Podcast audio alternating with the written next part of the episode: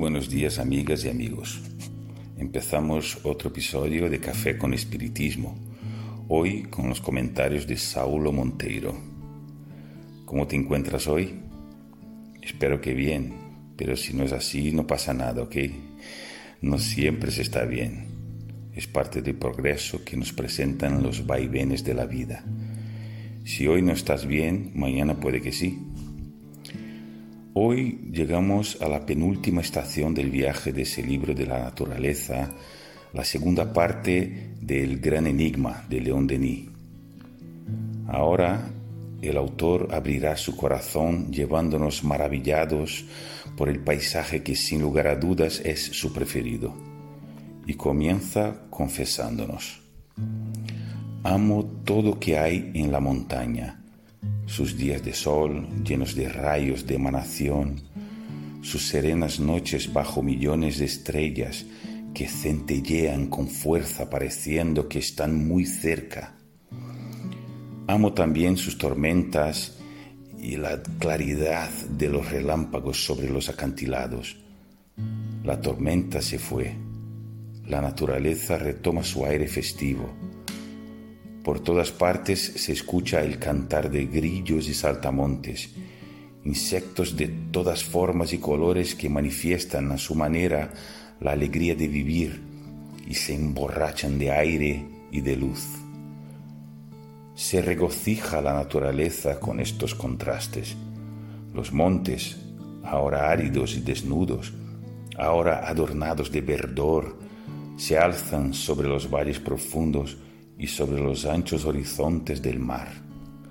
Lugares llenos de gracia o austeridad hacen margen al lienzo azul de los lagos. Antes de esa lectura, hermana mía, amigo mío, ¿se habían planteado alguna vez cómo la montaña representa tan bien la vida?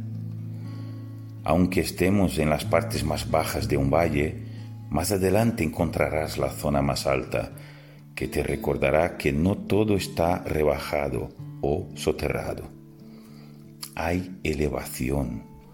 Basta alzar la mirada. Allí en las alturas, la vida más abundante. Fauna y flora que allí permanecen y que hacen que todo sea más realzado y más bello. Si la vida nos pone en las partes más bajas de la existencia, no dejes de mirar a lo alto. Pero Denis sigue y ahora nos trae una bella comparación. Las montañas son variadas en sus mínimos detalles, pero de los diversos elementos que las componen existe una armonía poderosa en que se revela el arte del divino autor. Lo mismo sucede en el plan moral. Coexisten innúmeras almas con aptitudes infinitamente variadas almas oscuras y brillantes, nobles y vulgares, tristes y alegres, almas de fe, almas de dudas, almas de hielo y almas de fuego. Todas parecen mezclarse y confundirse en la inmensa arena de la vida. De esos desencuentros aparentes, de esas atracciones, de esos contrastes, provienen las luchas, los conflictos, los odios, los locos amores, las felicidades que embriagan, los dolores agudos. Pero de ese continuo esfuerzo algo nace, intercambios perpetuos se hacen, un creciente orden se origina. Los fragmentos de roca y piedra arrastrados por la corriente transformándose poco a poco en guijarros redondos y pulidos lo mismo sucede con las almas, en confrontación, rodadas por el río de la existencia, de etapa en etapa, de vida en vida, se encaminan en la senda de la perfección. Reparen la belleza que nos trajo esa idea. La humanidad en su increíble diversidad, unos más serenos, otros más vigorosos. No existen dos seres exactamente iguales una rica mezcla entre caliente y frío, pero también con espacio para el tibio. No existe lo que es correcto y lo que no lo es en el ámbito de nuestras características psíquicas. Lo que existe es el tiempo en que cada uno de nosotros se encuentra y cuánto de autoevaluación hacemos para que nos sintamos más o menos satisfechos con nosotros mismos. Dios no ha creado bajo un patrón de comportamiento.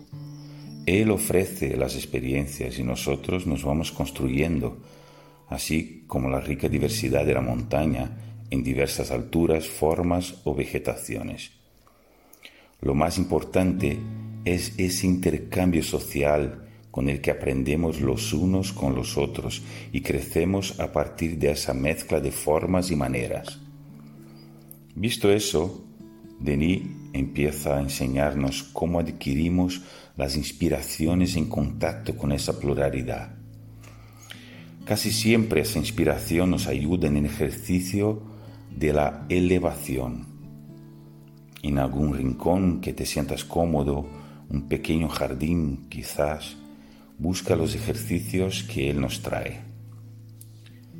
La flor se abre con las caricias del sol y con las lágrimas del rocío. De igual manera el alma se expande bajo la influencia radiante de la naturaleza. Todo en ella se conmueve y vibra. En oración, su rezo es un grito de reconocimiento y amor.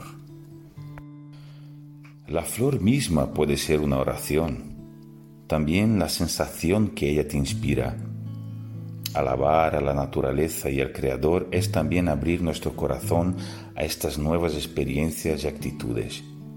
Suba la montaña de la vida, busque los paisajes que te cercan y grabe en tu memoria aquello que Dios te ha ofrecido. Poco importa tus errores, pero mucho tus aciertos que estás por alcanzar. Para eso, Contemos siempre con el lenguaje poético y la sensibilidad de las inspiraciones del maestro de Tours. Escuche. Tú que me lees, mi pensamiento va hacia ti en un transporte fraternal, a decirte, aprende a amar la montaña. Es el libro por excelencia, delante del cual todo libro humano se hace pequeño Ojeando sus grandiosas páginas, mil veces recónditas, os aparecerán mil revelaciones que no sospecháis. Recogeréis preciosas alegrías que irán a enriquecer vuestra alma, purificándola. Aprende a ver, a leer, a oír llenar vuestros ojos y corazones de estos paisajes agrestes y encantadores, que os infiltre su gracia y su fuerza, su severidad y su dulzura. Alternativamente, el árbol antiguo y venerable, el torrente ruidoso y la cima altiva os impartirán sublimes lecciones que quedarán grabados para siempre en vuestra memoria y más tarde templarán con dulces recuerdos las tristes y oscuras tardes de vuestro declinio. Que sepáis comprender su lenguaje. Sus voces unidas componen el himno de adoración que los seres y las cosas cantan al Eterno. Un fuerte abrazo y hasta el próximo café con espiritismo.